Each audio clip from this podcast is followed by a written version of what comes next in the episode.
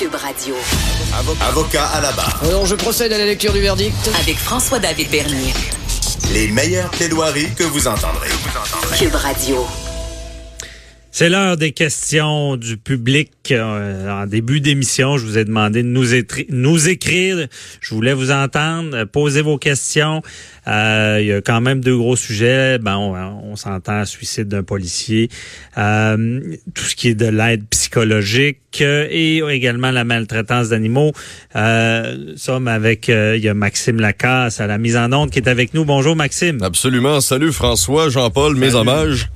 Bonjour. Bonjour. Euh, est-ce que ça participe? Est-ce que on, reçoit des questions? Ah, on, en reçoit des tonnes. On en reçoit des tonnes, notamment la première qui nous vient de Sylvie, qui habite à Bécancourt, qui est une fidèle auditrice de l'émission, qui vous a entendu parler euh, du, de la maltraitance des animaux en début d'émission et qui se demande s'il y a des peines ou des poursuites civiles possibles pour euh, poursuivre les gens qui agissent ainsi. OK.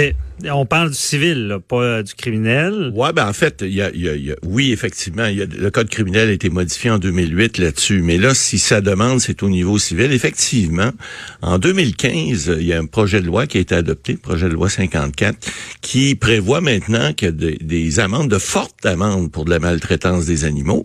Et on parle même jusqu'à 750 000 dollars. Imaginez-vous, c'est pas arrivé encore, là, ce que je, je conçois que... 750 ouais, ouais, pour, pour une récidive si des gens. On a vu par exemple là, le, zoo à Saint euh, ouais. Saint Machel. Je veux jamais me mélanger parce que je veux pas mettre dans le trouble un autre zoo. non mais euh, même, je m'essayerais même pas sur le nom. Non non mais il reste que que peu importe la preuve est pas déposée dans ce dossier là encore, on verra mais si euh, en fait ce que la loi fait en 2015, c'est un peu on a quelqu'un un peu la loi française. C'est que l'animal avant était considéré dans le code civil comme un bien meuble ou à peu près. Mhm. Mhm. Or, maintenant, on le considère depuis 2015 comme étant un être vivant, un être qui a des sensibilités, qui a des réactions. Donc, les animaux comme tels sont, ne, sont plus considérés strictement comme un bien meuble, mais euh, comme, comme une, race qu'on doit respecter. Ben, c'est ça, être doué de sensibilité. Exactement. Donc, et là, il y a des règles qui sont prévues. Bon, euh, on a une loi également, c'est la loi sur le bien-être des, des, des, animaux qui est adoptée. Et la sécurité. Et la sécurité sécurité des animaux. Bon, effectivement, là, ce qu'on prévoit là-dedans, c'est pas juste des sanctions. On prévoit qu'un animal a le droit au respect, un animal a le droit à avoir de la nourriture, a le droit à avoir de l'eau, a le droit à être bien traité. Hmm. Alors, j'ai vu tout à l'heure, lorsqu'on me posait la question, je suis allé voir sur Internet, et il y a même un chien euh, au Costa Rica qui a fait... Euh, oui, on a parlé avec Alexandre Morinville tout à l'heure sur l'insolite. Exactement. Donc, le chien a assisté au procès du maître qui l'avait maltraité Mhm. Le chien a été repris par un organisme de bienséance et, euh, et a été euh, bon euh, soigné, etc.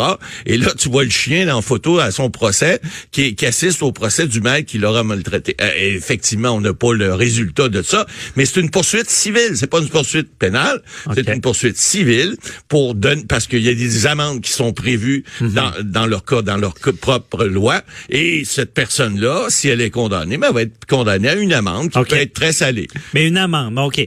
Euh, ça me fait, il y a des questions qui me viennent là encore. Euh, parce que on sait, on maltraite un animal. Exemple, on a un voisin, un méchant voisin qui tue notre, notre animal de compagnie, un, membre de la famille souvent. Bon.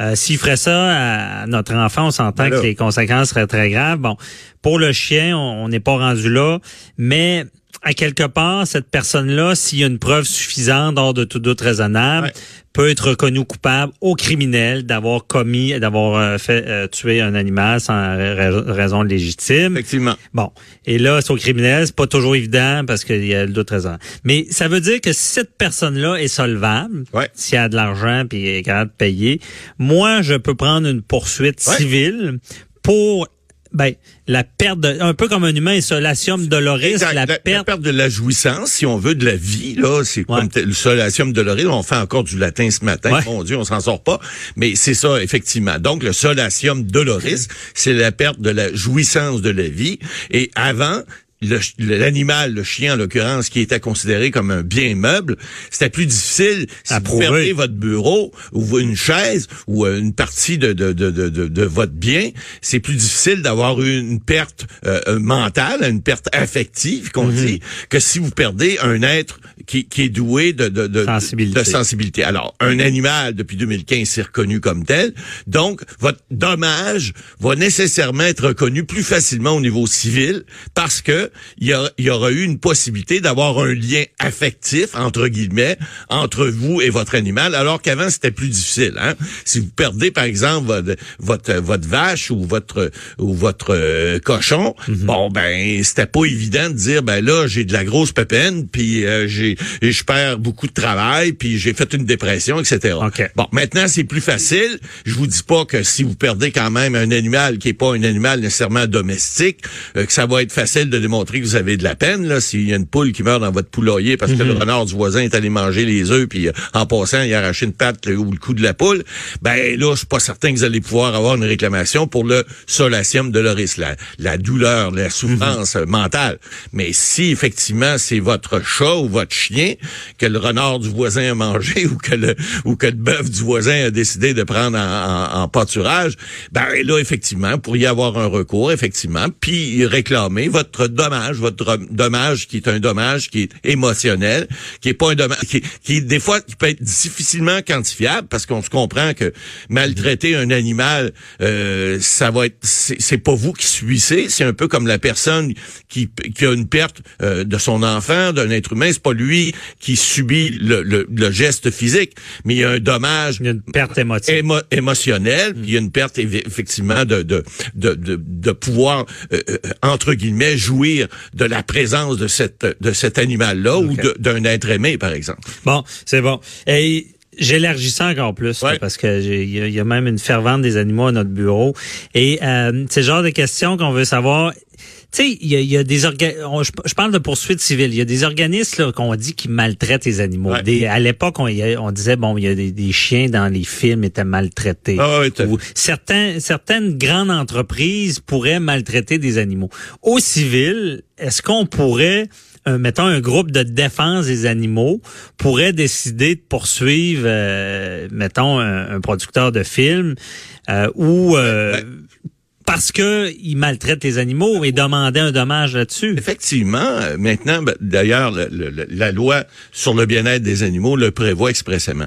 Il y a, il y a des contingences que les, les gens, maintenant les producteurs, vous donnez un bon exemple, par exemple, peuvent pas maltraiter lors d'un tournage. Il mhm. faut que ça soit fait suivant les normes. C'est toujours la raisonnabilité. Hein? Ouais. Si on fait courir un chien euh, pendant, euh, je sais pas moi, 100 kilomètres alors qu'il est capable d'en faire 15, ben je pense qu'on abuse de sa de, de, de son usage. Hein? Alors, mhm. on doit faire un usage qui est raisonnable, qui est normal. Donc, ces firmes-là, oui, effectivement, et il y a des organismes qui sont voués au bien-être des animaux qui peuvent effectivement porter plainte. On a également prévu dans la loi qu'il y a un maximum, par exemple, d'animal. Vous ne pouvez pas avoir plus que 15 chats, par exemple, chez vous, sans avoir un permis d'éleveur, et ça, c'est surveillé. Euh, la, la, la, Société euh, pour la protection des animaux en fait une surveillance, puis lorsqu'ils ont des plaintes, ben, ils peuvent appeler les policiers, peuvent intervenir. La loi leur permet de le faire. Alors, ça fait en sorte qu'aujourd'hui, bon, c'est pas parfait, mais les animaux sont pas mal mieux considérés qu'ils l'étaient il, y a quelques années d'ailleurs, en 2014, pas pour rien qu'on a adopté cette loi-là en 2015. En 2014, le Québec était reconnu au Canada comme étant le, meilleur endroit pour maltraiter un animal. C'est pas une belle, c'est pas une belle médaille. Ça. Ouais, c'est pas une belle réputation. Non, ça, fait pas une belle jambe. Mm-hmm. Ben, euh, je pense qu'on a fait le, tour des procès civils. Euh, euh, Max, euh, deuxième question, s'il vous plaît. Yes, absolument. Le père de Lucien de Napierville est atteint de démence, mais il veut pas le reconnaître. Il se demande s'il peut l'obliger à suivre des soins ou même l'envoyer des examens, passer des examens contre son gré. Bon, ça, ça, touche au suicide dont on parlait tout à l'heure. Il y a quelqu'un qui est en détresse. Là. écoutez, c'est délicat. ce que la loi prévoit, lorsqu'il y a des gens comme ça, parce que c'est pas tout le monde qui veut se faire soigner. Puis un, c'est pas tout le monde qui se rend compte qu'il y a des problèmes. Alors, effectivement, il y a des il y a des un processus qui est, qui est permis par la loi maintenant, qu'on peut, ça fait plusieurs années que c'est comme ça. On peut, euh, euh une cour, faut aller chercher un jugement du tribunal. On peut pas, je peut jamais forcer quelqu'un de, de, recevoir des traitements contre son gré. On mhm. peut le faire dans certains cas. S'il y a urgence, s'il y a urgence, s'il y a urgence pour sa santé, par exemple, mais, mais quelqu'un peut refuser un traitement médical. Si il a sa tête, si on démontre qu'il est capable, de, il, y a une libre pensée, il est capable de, de, distinguer le bien du mal, il est capable de, mhm. de prendre, euh, d'avoir son jugement, il peut refuser d'avoir un traitement, c'est clair. Sauf que s'il est atteint de démence, comme le père de Lucien semble être, euh, là, à ce moment-là, il y a un processus qui peut se faire, même s'il n'est pas d'accord. Alors, on peut demander, effectivement, le tribunal peut, pour une période de 72 heures, euh, demander que ce monsieur-là soit soit traité et soit examiné par un psychiatre, un psychologue, dépendamment de son état. Bon, effectivement, c'est pas évident. Faut faire quoi? Ben, il faut prendre un avocat généralement. Mhm. Il faut aller à la cour. Euh, c'est la cour supérieure qui émet ces mandats-là. Ce sont des mandats d'internement qu'on dit. Donc, on va ordonner qu'il y ait un examen qui soit fait de cette personne-là, mais on peut pas le détenir plus que 72 heures. Puis je dis détenu, c'est parce que c'est contre son gré, mais c'est pas dans une prison. Non, non. C'est faut que ça soit dans un, CLSC par exemple ou un hôpital reconnu. Mhm. Ce sont des endroits qui sont prévus dans la loi sur les services sociaux, services de santé. Donc, cet individu-là peut euh, recevoir des soins, mais au départ, c'est une expertise qu'on va faire. On va dire est-ce qu'il nécessite des soins? Puis là, à ce moment-là, si on a besoin de plus de 72 heures, c'est c'est le l'hôpital ou enfin l'organisme qui va avoir reçu cet individu-là qui lui va devoir demander une prolongation à la Cour. Et là, la Cour, et, évidemment, ça va prendre des rapports médicaux, ça va prendre hmm. deux médecins qui vont examiner euh, le, père de Lucien, puis ils vont lui dire, ben écoutez, euh, on pense qu'il y a besoin de soins additionnels, parce que vous savez, même si quelqu'un est atteint d'une de, de, maladie, que ce soit mentale ou autre, euh, le corps humain, on dit tout le temps que c'est inviolable. Hein? Alors donc, on peut pas traiter quelqu'un contre son gré. Mais si la personne nécessite des soins, puis elle se rend pas compte de ce qui se passe, puis elle est dangereuse, ou elle menace, par exemple, de suicider, ou elle devient, mm. euh, elle perd la, carte, comme on dit, elle perd, perd la boule, ben à ce moment-là, faut intervenir. C'est délicat, c'est plate à faire mais il faut aller devant un tribunal. Puis là, ben évidemment, une fois que l'ordonnance est rendue, euh, c'est pas évident à signifier. Hein? On arrive avec le huissier, puis le huissier va dire au monsieur, monsieur, vous voulez-vous me suivre C'est pas évident. Fait que généralement, en ces cas-là, on arrive avec avec la police. C'est plate. Mais, c'est ça. Mais en résumé, c'est pas évident. Aussi, bon, l'hôpital peut faire ça, la famille aussi peut faire la demande, parce que j'ai vu aussi des cas, les gens sont désespérés. Ils disent j'ai peur qu'elle suicide, j'ai peur qu'elle fasse mal à quelqu'un, ils savent pas trop quoi faire. Et je rappelle aussi qu'il y a les centres de crise. Tu sais, des fois on appelle la police, ils font rien, mais les centres de crise peuvent vous aider à faire cette requête en soins pour que quelqu'un soit parce que des fois si la personne est soignée, ça peut bien aller, mais c'est des fois c'est gris là. C'est de les amener là, puis ces centres là sont équipés, ils savent quoi faire. Alors ne vous gênez pas, appelez-les. Vous mhm. en avez un près de chez vous, Lucien, je suis convaincu. Vous, vous prenez le vous prenez votre votre cellulaire là, vous faites le, centre de crise et vous allez avoir l'endroit le plus près et puis vous allez pouvoir parce que faut pas oublier on est on est démunis lorsque c'est un proche, on sait, puis là, euh, on se fait dire non, puis tu, tu m'en veux, puis là la famille s'en mêle, mhm. puis c'est mon père, tu vas pas y toucher, euh, on va, on va.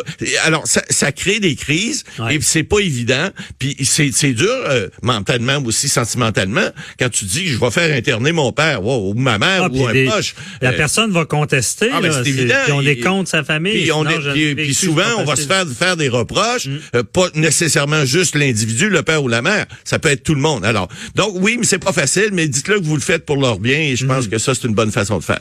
Bon conseil. Merci beaucoup, euh, Matt Boily. On se retrouve demain. bonne journée. Bye bye. Restez là. 750 millions d'amendes pour Equifax. On en parle avec euh, notre chroniqueur Mathieu Fortier.